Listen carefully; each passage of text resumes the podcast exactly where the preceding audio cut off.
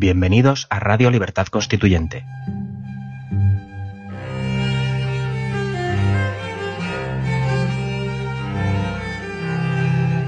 Están escuchando Los Florilegios Diarios de Trevijano.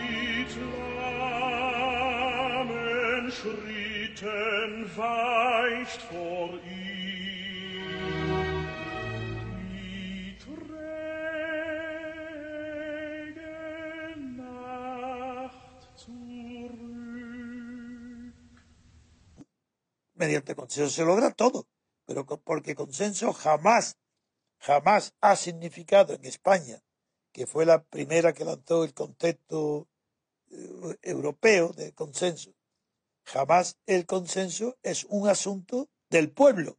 Eso no existe.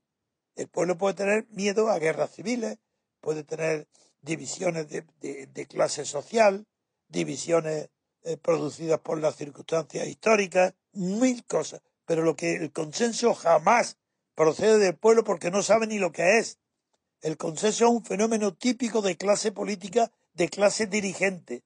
El consenso se produce entre los mandamases que se ponen de acuerdo cuando muere un dictador, por ejemplo, para si se pone, si no hay consenso, la dictadura termina deshaciéndose, porque las rivalidades, celos y la falta de prestigio de los animadores políticos de la dictadura fenecida destrozan el sistema con sus ambiciones incompatibles. Y el consenso es el que sale en auxilio de la derrota de los herederos del dictador. Donde hay consenso hay una derrota porque no tiene sucesor el dictador o el sistema que se sustituye y se unen todos para que la fuerza de que no haya división ni libertad entre ellos permita la continuidad de un régimen de opresión. El, ejemplo, para que no haya duda, pongo primero el ejemplo de España. Y además lo tengo tratado, es que lo tengo tratado explícitamente en mi libro sobre el, el, el de la, el primero, el discurso de la República de mí en el año 94.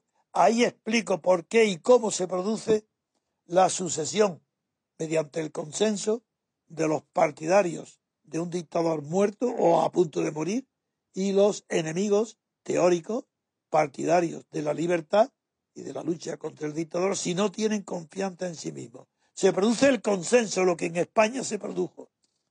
Cuando yo introduje en España el concepto antiguo de la poesía, de sedumbre voluntaria, que claro, con él, ese pasaje, ese celebérrimo texto, estaba contemplado desde el punto de vista de las monarquías divinas, divi- de la tiranía francesa, de los monarcas absolutos.